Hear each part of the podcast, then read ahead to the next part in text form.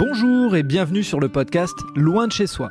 Je suis Frédéric Florent et je suis ravi de vous accueillir sur ce podcast consacré aux personnes qui ont décidé de vivre des aventures loin de chez eux.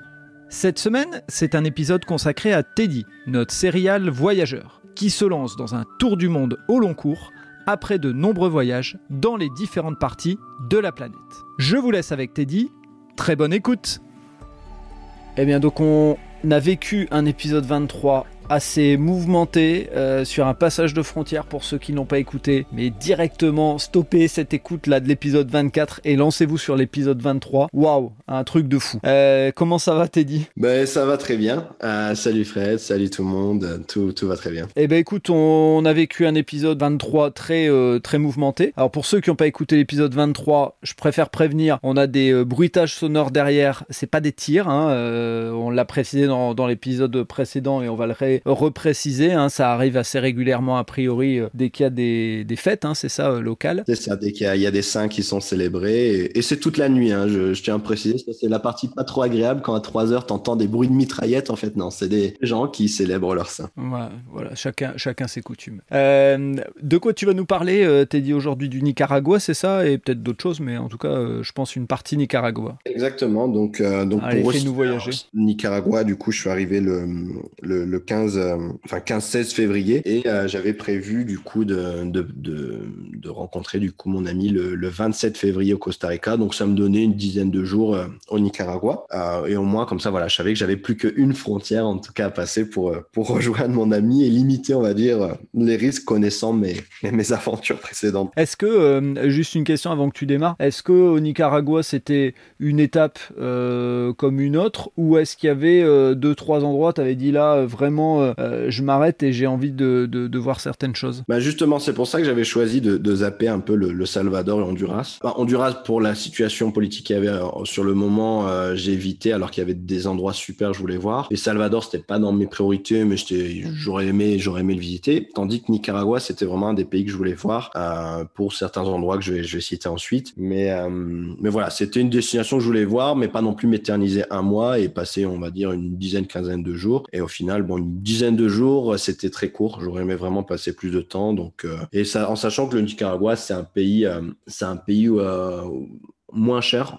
Donc, c'est vraiment voilà, on trouve, on trouve que ce soit logement, nourriture, c'est beaucoup plus abordable. Euh, donc voilà, je voulais en profiter avant justement d'arriver euh, au Costa Rica où là on m'avait prévenu euh, que j'allais vraiment banquer, que Costa Rica c'est une destination touristique très chère. Donc, donc voilà, l'arrivée, l'arrivée au Nicaragua, donc comme j'ai dit dans l'épisode précédent, donc à la, capitale, donc de Managua. Donc la capitale de Managua en soi, c'était pas du tout une de mes destinations où je voulais passer. Donc généralement les capitales, c'est pas ce qui m'attire le plus, à moins que ce soit vraiment une capitale où il y a plein de choses à faire ou qui est, qui est attractive, qui est jolie. Managua, on m'en avait pas, on me l'avait pas bien vendu, donc euh, je m'attendais pas à quelque chose de particulier. C'est assez confirmé, il y a pas, il y avait pas grand chose à faire à Managua, mais je suis, voilà, maintenant que j'y étais, je me suis, je vais, je vais vérifier, je, je vais profiter, je vais, je vais visiter un peu. Alors, à savoir que le Nicaragua, c'est un régime un peu particulier, très militaire, euh, donc il y a des militaires partout. Donc c'est un peu, c'est un peu surprenant parfois, beaucoup de militaires, et, et du coup, je me suis un peu penché après du coup forcément hein, sur la situation, sur l'histoire. Et, c'est un pays qui a, vécu des guerres euh, civiles euh, assez fortes. Euh,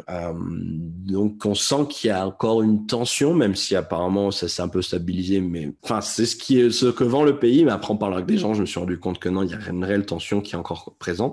donc il y a eu deux guerres, dans, on va dire dans les 20 dernières années, dont une plus récente qui a été très compliquée. Donc je l'ai senti à la capitale parce qu'il y a, comme je disais, hein, il y a une base militaire très très imposante en plein enfin, centre-ville quasiment, donc euh, c'est assez impressionnant. Et en, même temps, on peut visiter en tout cas les alentours, parce qu'il y a, il y a tout des rues qui retracent l'histoire du Nicaragua. Et pour dire, il y a même un moment où je me suis arrêté dans un parc euh, en face d'une base, enfin juste à côté. Donc il y a un parc qui appartient pas à la base. Et j'en ai profité d'appeler un, ami, un ancien colocataire, et on a, un appel vidéo. J'étais assis là et, un militaire qui est venu me voir et m'a dit non non tu passes pas d'appel ici, tu t'en vas quoi. Donc je me suis dit, bon un peu le. Alors que j'étais pas dans, dans, la base, rien, et je filmais pas la base, je me filmais moi avec mon ami, c'est tout. Euh, je me suis dit, ok, on va, Saint-Pierre, on va quand même faire attention à ce qu'on fait et tout ça. Bon, même si je prends, je fais jamais, euh, j'en ferai jamais les lois ou autre, quoi. À part, euh, comme dans l'épisode précédent, rester en situation légale dans des pays sans le vouloir. mais ça, c'était, c'était pas de ma faute. Mais, donc voilà, donc je, je me suis pas non plus éternisé dans Managua. J'ai passé une journée là, j'ai, visité. Et après, je me suis orienté vers le nord, donc au, au nord-ouest en tout cas de, Managua, dans la ville de Léon. Donc Léon, on m'en avait parlé comme une ville euh, coloniale où il fait très chaud. Et, euh, c'est une ville euh, ben, qui, est, particulière et qui a été vraiment marquée justement par, la révolution et la guerre, et la guerre en fait dans ce pays-là. Donc je me suis dit, ça peut, ça peut être intéressant d'aller visiter cette ville-là. Donc j'y suis allé, une ville très jolie très jolie et j'en ai profité de visiter. Alors, il y a un musée le musée de la Révolution. Donc je me suis allé visiter ça, ça peut être intéressant. Donc c'est pas le type de musée comme on peut voir en France, euh, en bon état, tout ça. En fait, c'est une grande maison, une ancienne grande maison coloniale qui est dans un état un peu à l'abandon entre guillemets. Et en fait, le musée réellement, c'est juste deux pièces qui sont en bas avec des photos. Euh, qui retracent un peu l'histoire justement de la guerre. Et euh, le guide du musée, c'est un, bah, c'est un ancien rebelle en fait, révolutionnaire qui résistait entre guillemets, enfin après, je sais pas, je vais pas prendre parti. Hein. Moi, j'ai juste écouté l'histoire qu'il m'a racontée, mais c'était très poignant dans le sens, bah en fait, bah lui t'expliquait euh, ce qu'il a vécu, euh, donc des choses atroces. Il a été emprisonné, de la torture. Enfin, c'était pas une partie triste, c'était pas une partie euh, joyeuse de mon voyage, mais ça donnait au moins ça. Enfin, je trouve que dans les voyages, c'est toujours important de savoir un peu le contexte, le climat euh, social et politique du pays. Euh. Et voilà, donc c'était un, un moment assez fort, assez, assez touchant.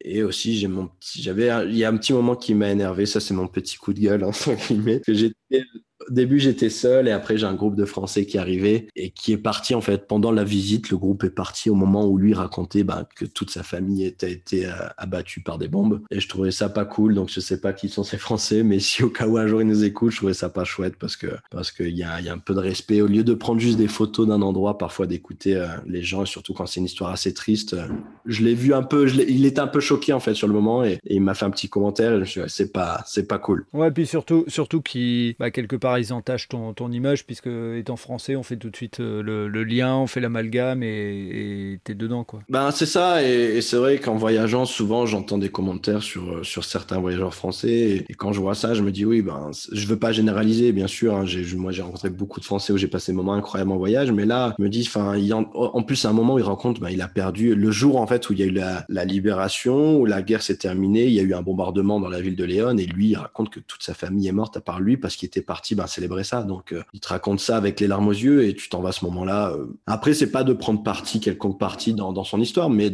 tu, écoutes une histoire qui te raconte son vécu. Voilà, un peu, faut montrer un peu de respect, quoi. Donc voilà, c'était juste une petite parenthèse. Mais, euh, mais voilà, c'était assez touchant, c'était assez intéressant. Et donc après, voilà, j'ai, après cette, cette visite du, du musée, moi, j'avais un petit contexte en tête, savoir ce qui était passé dans cette ville. Et, c'est vrai que du coup, tu vas à des endroits dans la ville où as des, bah, des, tu vois encore des impacts de balles. Enfin voilà, c'est, c'est, c'est tu sens qu'il s'est passé des choses. Donc, euh, donc c'est, c'est très intéressant, euh, très intéressant à voir. Donc, je, j'ai, continué, j'ai continué à visiter la ville. Je suis allé au marché comme d'habitude. Hein, moi qui adore aller manger euh, au marché, c'est toujours pour les, comme je disais, hein, pour les voyageurs qui, qui aiment manger pas cher et local, les marchés c'est toujours l'idéal.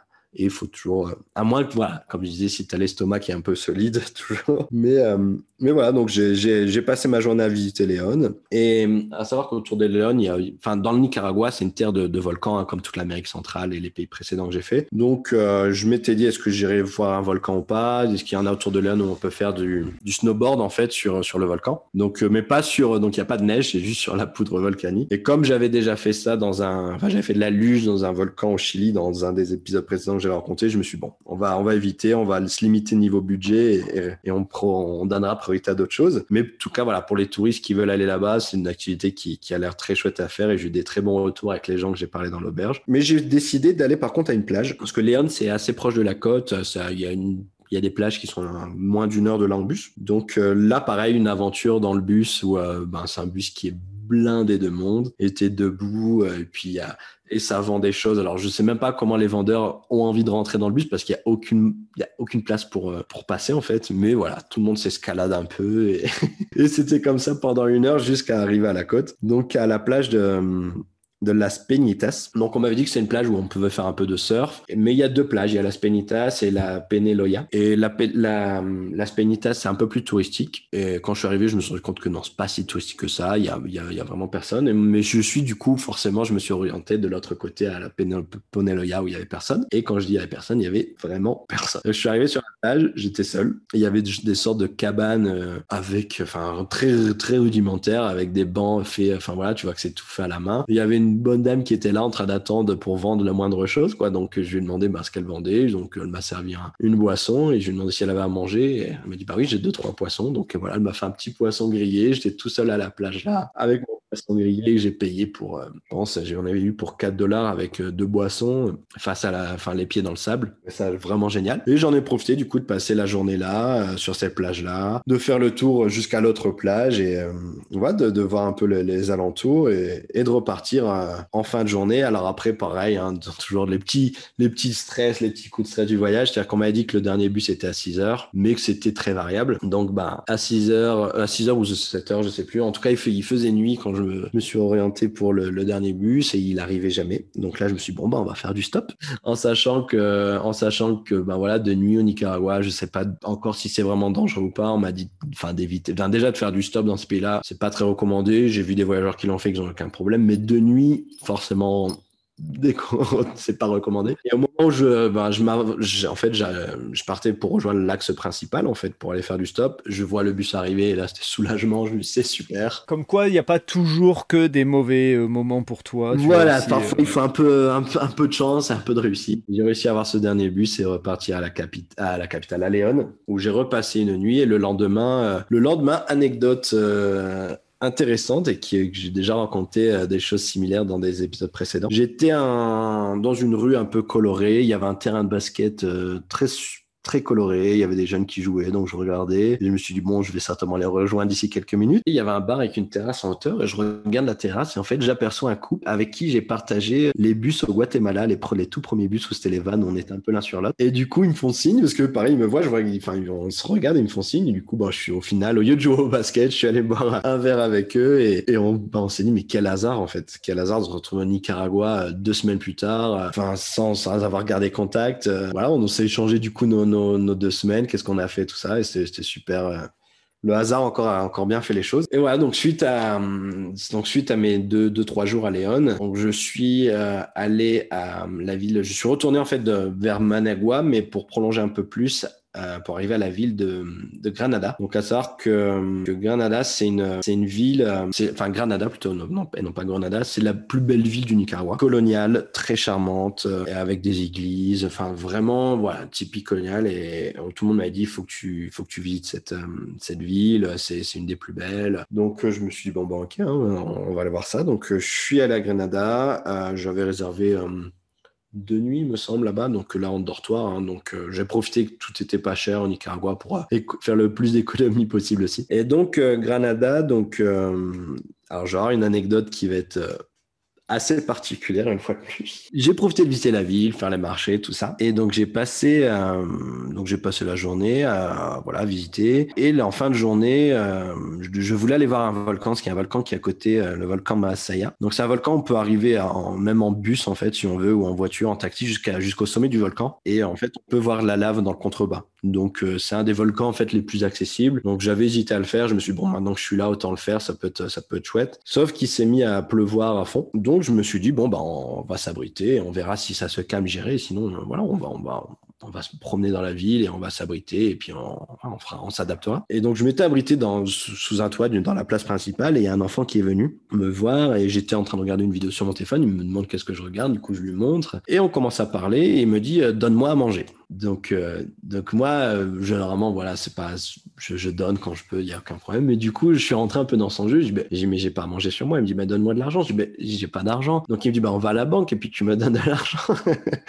c'est touchant, très touchant l'enfant. Il avait, il avait 11 euh, ans, si je dis pas de bêtises. Et je lui dis, bah oui, mais si je vais, mais je moi, je, suis en train de voyager, à faire un long voyage. Si je retire mon argent, que je te donne tout, comment je fais moi après? Donc moi, voilà, je taquine un peu l'enfant. Et donc il m'explique, on parle un peu. Il me dit, bah, qu'est-ce que tu vas faire? Je dis, ben, je vais aller, je voulais aller au volcan, mais mais comme il pleut beaucoup, je vais certainement me orienter sur un. J'avais vu un village de Catarina où il y avait un point de vue en fait sur un sur un lac, un joli point de vue, donc qui était à une heure, moins d'une heure en transport. Enfin, en, fait, c'est très proche, sauf que les transports sont assez mal déversés. Du coup, faut prendre un bus, ensuite un tuk-tuk. Enfin voilà, faut s'organiser un peu à sa manière. Et donc il me dit ah bah je suis jamais allé là-bas. Et j'ai ah bon, j'ai ben pourquoi? Il me dit ah ben donc il m'explique un peu sa vie, donc un peu triste toujours. Il me dit ben voilà, on est trois ou quatre enfants, si je, sais plus exactement. Il a il avait pas de père. Euh, il me dit il y a que ma mère et ma mère elle travaille au marché, elle vend quelques fruits et légumes, elle fait ce qu'elle peut et, du coup, bah voilà, ils ont pas, ils ont pas vraiment d'argent. Donc je lui explique, que je lui demande à l'école s'il va à l'école. Il me dit oui. Il me dit mais pas toujours. Euh, et je lui dis mais qu'est-ce que tu fais là tout seul? Il me dit bah voilà,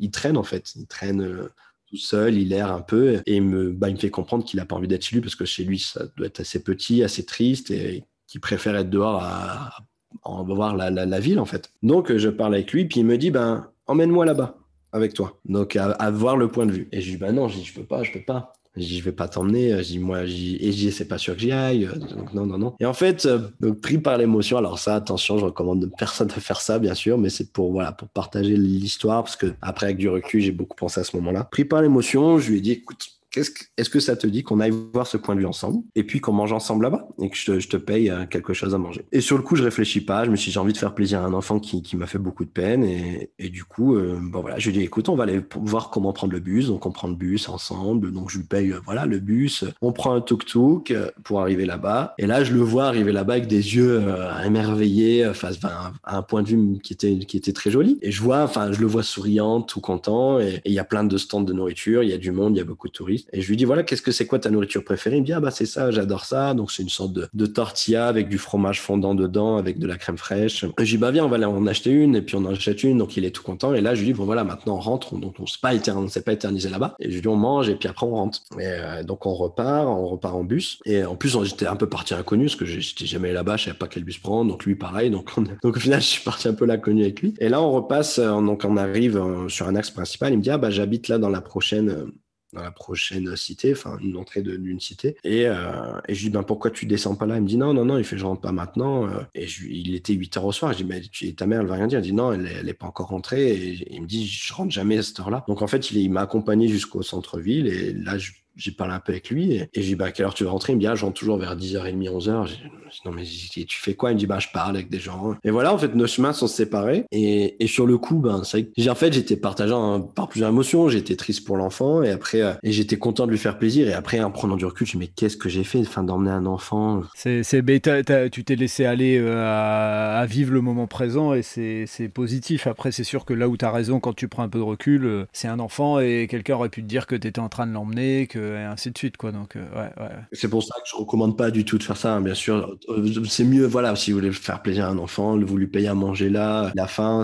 J'ai voulu, enfin voilà, j'étais pris par l'émotion quand il m'a dit qu'il sort jamais de sa ville parce que bah, il a pas l'argent, donc il connaît que sa ville. ça m'a, ça m'a fait de la peine parce que je me dis, moi, je suis là en train de visiter sa ville euh, que je connaissais même pas il y, a, un mois. ça m'a fait de la peine et je vais aller visiter un endroit que je connaissais pas et que ce sera juste un petit détail que je vais certainement oublier dans, dans, dans ma vie. J'ai été pris par l'émotion, j'ai voulu faire plaisir lui payer à manger, de l'emmener là-bas. Et, et, voilà. Et après, avec du recul, je me dis, mais j'aurais pu me mettre dans des problèmes, surtout un pays qui est strict sur certaines choses. J'aurais pu avoir des graves, graves problèmes. Donc euh, voilà, pas à recommander, mais je, voilà, je trouvais ça intéressant de partager euh, cette histoire. Du coup, euh, voilà, donc nos chemins séparés et je, voilà, je le reverrai plus, mais c'était voilà, c'était touchant sur le moment. Et voilà, l'émotion parfois nous fait faire des choses qui peuvent être stupides et qu'on pense sur le, sur le moment bien faire. Et, mais c'est comme ça. Mais c'est sympa d'avoir d'avoir partagé là-dessus. Donc après, donc après cette journée avec cet enfant, le lendemain pareil, j'ai découvert un peu plus la, capitale Granada, pardon où j'ai rencontré aléatoirement dans une église un, jeune américain voyageur. Donc on a partagé la, journée ensemble. On voulait aller au volcan et pareil, il s'est mis à pleuvoir une fois de plus. Donc on, a profité de la journée. Et au soir, on a été boire un verre. Et en fait, lui, il était, euh, il était content parce qu'il avait pas, c'était ça, la première fois qu'il voyageait et il parlait pas vraiment espagnol. Et en fait, il s'est rendu compte. Euh,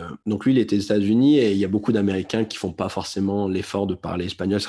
Comme ils disent, on parle anglais, donc on se pense qu'on peut aller partout. Et, et, en fait, en passant la journée avec moi, il s'est rendu compte, ben, ça a facilité vraiment le contact avec plein de gens, parce que j'ai invité après un, jeune qu'on a rencontré, un jeune local, à boire un verre avec nous, et on a passé une super soirée avec lui à trois, et lui m'a dit, ah, c'est vraiment chouette, il me dit, je vais me mettre à l'espagnol. Donc c'est pour ça, voilà, c'est une petite parenthèse aussi pour dire aux gens, voilà, n'hésitez pas à apprendre les langues quand vous êtes dans un pays, au moins des bases, et ça ouvre tellement plus de portes. Et ce jeune-là me l'a dit, mais m'a dit, mais c'est, en fait, on a partagé notre voyage, on a vécu les mêmes choses, enfin, on a été aux mêmes endroits, mais il il m'a dit, moi, à chaque fois, j'allais soit faire un tour euh, organisé où j'allais tout seul mais je pouvais pas échanger avec les gens donc c'est un peu ouais, un peu contraignant. Ouais, il se retrouvait seul il partait il vivait pas le voyage tel que toi tu le vis c'est ça enfin il adore son voyage hein, mais mais là en fait lui il, il, avait envie de rencontrer plus de locaux mais forcément la barrière de la langue c'est très compliqué. Surtout au Nicaragua enfin pas tout le monde parle anglais quoi bien au contraire. Donc on a gardé contact on a on a continué à s'échanger tout ça. Et le lendemain donc euh, je me dirigeais vers l'étape la plus importante de, du Nicaragua c'est euh, l'île Omotepe. Donc c'est une considérée comme une des îles les plus belles au monde. Donc c'est sur un lac, euh, donc euh, c'est un des, plus grands lacs aussi d'Amérique centrale. Euh, je vais pas dire le plus grand, ce que je pense pas. Je pense que c'est celui du, Guatemala où j'étais. Enfin, honnêtement, je, sais pas du tout. je sais plus. Je me, perds un peu dans tout ça. Mais cette île-là, en fait, donc c'est une île donc qui est au milieu de, ce lac avec deux volcans qui dominent. Donc magnifique. Et donc je pensais rester. J'avais réservé pour trois nuits sur cette île. Je ne savais pas où vraiment, parce que parfois sur le Nicaragua, c'est compliqué de trouver les infos euh, touristiques. J'avais, enfin, j'avais eu ce sentiment même au Guatemala. Au Guatemala un peu plus, mais Nicaragua, c'est un peu compliqué de s'orienter. Euh, c'est pas vraiment, développe pas énormément le tourisme. Et donc, je savais pas où m'orienter sur l'île avec les bus, euh, parce qu'il y a très peu, on m'a dit qu'il y a très peu de transport sur l'île. Donc, j'ai pris un peu au hasard. Je me suis éloigné des, il y a deux petites villes principales. Enfin, quand je dis ville, c'est vraiment des petite ville. Hein. Euh, je me suis éloigné le plus de ça. Et je me suis dit, je vais aller dans une auberge euh, où là, par contre, j'étais en chambre individuelle face au lac. Euh, et, je me suis rendu compte que c'était un peu compliqué pour arriver là-bas. Donc, donc c'est une île qui produit énormément de, bananes. Donc, il y a une exportation de bananes. Et, donc, c'est chouette parce qu'on voit des, plantations de bananes autour des volcans. Et on est toujours entouré. En fait, tous les, routes sur l'île, c'est une sorte de 8, en fait. L'île, est c'est une sorte de 8. Il y a, il y a deux parties de l'île et chaque volcan domine enfin dans les deux parties en fait. Donc euh, la route en fait ça fait un 8 sur l'île. Il n'y a pas de route qui traverse puisque c'est les volcans qui sont au milieu. Tout le long de la route en fait il y a toujours euh, l'eau qui est pas loin en fait, l'eau du lac. Donc euh, j'ai réussi à arriver avec les transports en tardant énormément. J'ai vraiment galéré à arriver à mon, auberge, mais j'y suis arrivé. Et je suis resté deux, trois jours là. Donc après, j'ai fait, j'ai fait un peu de stop. j'ai pris des, des, transports, des bus pour un peu faire le tour, pour, pour faire le tour un peu de l'île. J'ai été faire une randonnée euh, pour aller voir une, cascade qui était, qui était, vraiment chouette euh, au pied d'un volcan. Voilà, j'ai un peu profité. J'ai vu qu'il y avait un petit îlot sur ma carte, un petit îlot euh, qu'ils appelaient ça l'île aux singes. Et en fait, bah, c'est une sorte de mini forêt qui est en bordure de, du lac où il y avait plein de singes hurleurs dessus et des, et des, des non, c'est pas des singes araignées, je sais plus, c'est des petits singes. Donc là, je me dis, bon, c'est vraiment chouette cette île. Il y a vraiment de quoi faire. On peut louer un kayak. Enfin voilà. Donc là, il y a eu plusieurs voilà, des, deux, trois belles journées et, des rencontres. J'ai rencontré un couple d'anglais qui en a bu un verre aussi. Enfin, vraiment chouette. Je me suis aventuré, du coup, justement, avec ce couple d'anglais à, rester avec eux un peu tardivement et j'étais, je me rends compte qu'au final, j'étais à 6 km de, mon auberge et il fallait que je rentre à pied alors que j'avais déjà marché. Euh, moi, j'avais marché un peu plus de 20 km dans la journée. Donc, euh, donc là, j'étais un peu fatigué. J'avais bu un verre avec eux et il, faisait nuit. Donc, euh, je repars à pied et, en fait, tout simplement, là, il y a un, ils sont, ils sont quasiment tous en moto sur l'île. Il, il y a un jeune en moto qui passe dans, dans le sens contraire et il s'arrête à mon niveau. Il me dit, bah, où tu vas? Je dis, ben, je, vais, je vais à cette auberge là-bas. Il m'a dit, ah, bah, si tu veux, je t'amène. Et donc, très sympa. Donc, bon, j'ai fait confiance sur le coup. Je me suis laissé aller. Je me dis parfois, voilà, il, vrai qu'il y a du danger, mais parfois aussi, il y a des rencontres euh, comme ça. Et, du, et en fait, il me parle, il me dit Ah, t'as cette auberge-là, bah, moi, j'ai, je fais des pâtisseries, nanana. Donc, et, il m'avait pas demandé d'argent, mais je lui ai laissé un. Enfin, quand je dis un billet, euh, là-bas, c'est, un billet, ça, ça peut être euh, un euro en fait au final. Donc je lui ai laissé voilà un petit un petit pourboire entre guillemets pour pour le service qu'il m'a rendu. Je trouvais ça cool, ce qui était pas obligé. Il allait dans le sens opposé, donc super sympa. Et j'ai trouvé les gens sur l'île au plus vraiment chouette, très accueillant. Et j'ai fait une autre rencontre totalement aléatoire avec une locale, une jeune locale euh, donc qui euh, à qui on a parlé tout ça et, qui me dit ben voilà où est-ce que tu vas après? Elle me dit c'est dommage, moi mon, mon père loue des petites maisons, enfin où elle habite. Ils ont une petite maison à, côté et on peut le louer si tu veux passer plus de temps. Et elle me dit, bah, en plus, j'ai des contacts pour louer euh, des scooters. Si tu veux, parce que les locations de scooters, par contre, étaient excessivement chères. excessivement chères. Si tu pars juste une semaine en vacances, c'est dans le budget facilement. Mais euh, sur un long voyage, voilà, t'évites des dépenses parfois. Et du coup, euh, je m'étais refusé de faire ça et de voyager plus de sans stop ou avec les bus, mais c'était vraiment galère sur l'île. Et comme elle m'a dit que ben, elle pouvait avoir un, scooter et puis euh, une maison à moindre prix, ben, j'ai annulé ma prochaine destination tout simplement. je devais passer deux jours sur la côte avant de passer la frontière pour le Costa Rica. Et comme je me sentais tellement bien sur l'île, je me suis dit, bon, bah, et en plus, en rencontrant une locale qui va me faire visiter les coins un peu cachés, je me suis dit, ça peut être vraiment chouette. Donc, euh, donc en parallèle, avant de la rejoindre, je me suis rendu compte que j'ai perdu ma carte bancaire. Et oui, bah oui, bah oui, il faut toujours qu'il m'arrive quelque chose. Et, je l'avais en arrivant sur l'île, j'avais ma carte bancaire. Parce qu'en plus, on m'avait dit que sur l'île, bah, qu'il n'y avait pas forcément des guichets. Et en fait, s'il y a des guichets, mais juste à l'entrée, on arrive en ferry. Donc là, je, panique un peu, je me reste peu d'espèces. Donc je lui dit à la fille, elle me dit, si, il y a des guichets ici, t'inquiète pas. Parce qu'en fait, j'ai une deuxième carte bancaire, mais qui est cassée qui s'est cassé euh, vraiment bêtement quand je suis arrivé au Mexique et du coup ben voilà je l'ai gardé parce qu'elle fonctionne encore mais euh, mais voilà je préfère utiliser l'autre forcément et je me suis dit pire des scénarios j'ai perdu ma carte cette deuxième carte cassée d'un seul coup fonctionne plus comment je reprends le ferry? Quel argent? Enfin je suis bloqué sur l'île. Et je peux pas arriver au Costa Rica dans les temps pour rejoindre mon ami qui, elle, a juste ses deux semaines de vacances. Donc, euh, voilà, un petit coup de stress. Je rejoins donc cette fille à la ville où elle est. Je vais à la banque. Ça fonctionne. Fin de l'anecdote. je suis rassuré. Ce en est quand même une. Ce C'en est une parce que c'est toujours, c'est si tu veux, quand tu es en voyage comme ça, le moindre coup de stress, tu le vis à 1000, à 1000% en fait. C'est normal, je comprends. Je le vivrai à 3000 moi, donc euh, voilà, je, 1000% je comprends. Et surtout, la situation fait que ça t'arrive toujours dans les zones où c'est les plus compliqués. Tu vois, ça, ça, me serait arrivé dans une ville, dans une capitale, il y a des contacts, on peut te faire un transfert d'argent dans les, dans les Western Union, dans, enfin quoi, quelconque envoie et tu retires de l'argent. Mais là, dans une île qui est pas vraiment bien aménagé pour le tourisme, qui a de plus en plus de touristes qui y va, mais qui qui s'est pas vraiment développé. Donc euh, voilà, il y, avait deux trois guichets à l'entrée et ma carte a fait que ça fonctionnait alors qu'elle était cassée. Voilà, c'était chouette, ça m'a rassuré. Et du coup, ben, je suis allé euh, rejoindre cette fille donc chez elle. Euh, j'ai rencontré son père.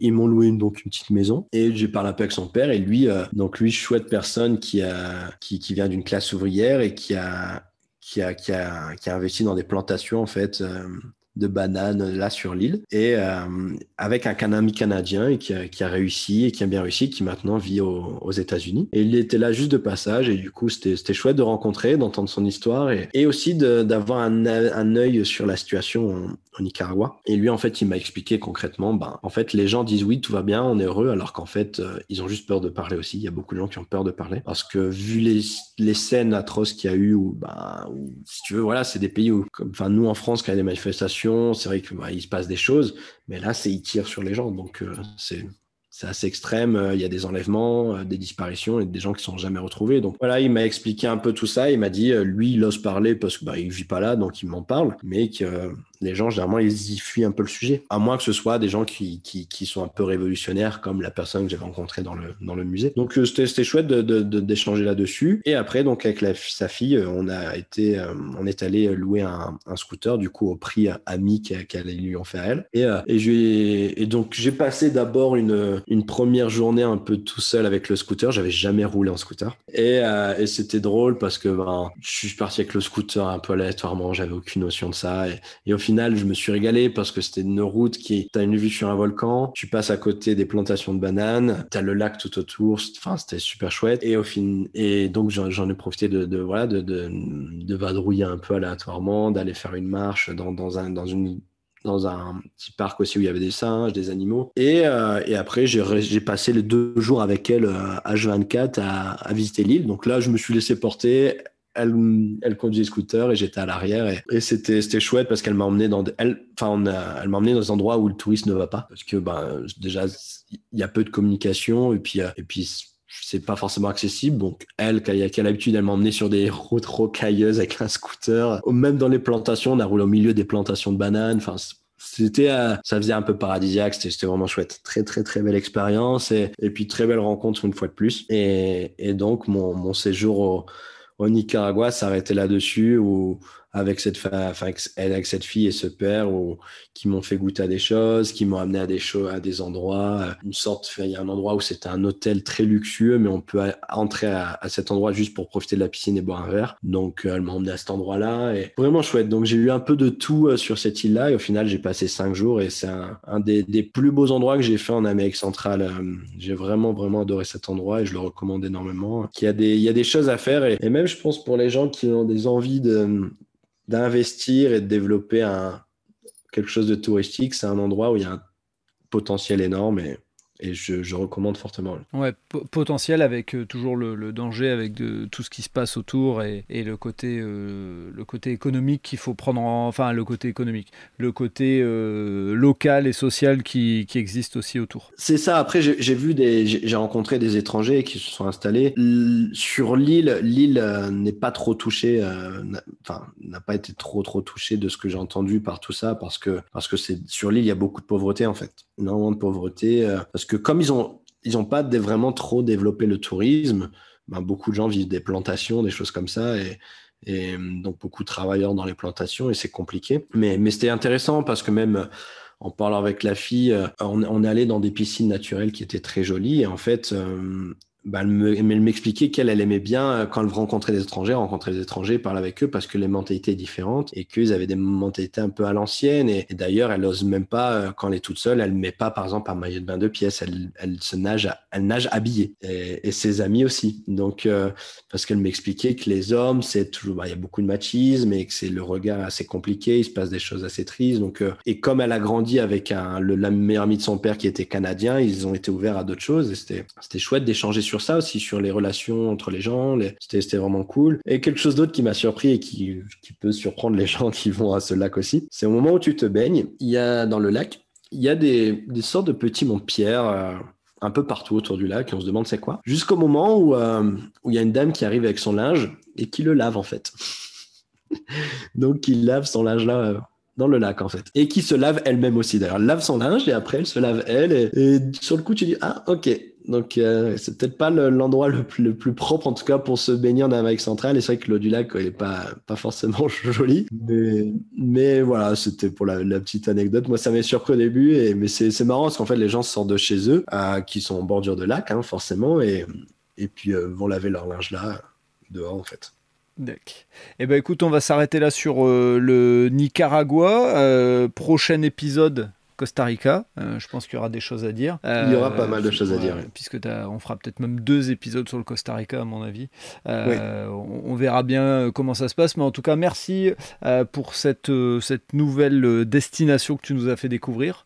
J'espère que les gens profitent autant que moi je profite, mais vraiment top. Et puis voilà, le, le fait que tu voyages en faisant des vraies rencontres, moi je, je, trouve ça top et, et ça rejoint un peu la vision que je vois du, du voyage. Je pense qu'il vaut mieux euh, essayer de découvrir les gens plus que d'aller de, dans les capitales euh, et faire des super photos. Mais pour autant, euh, est-ce que tu as vraiment voyagé au sens propre du terme? Je ne suis pas sûr. Ouais, ça, c'est après chacun sa vision du voyage. Je ne vais pas juger, mais c'est chacun, chacun a sa façon de voyager.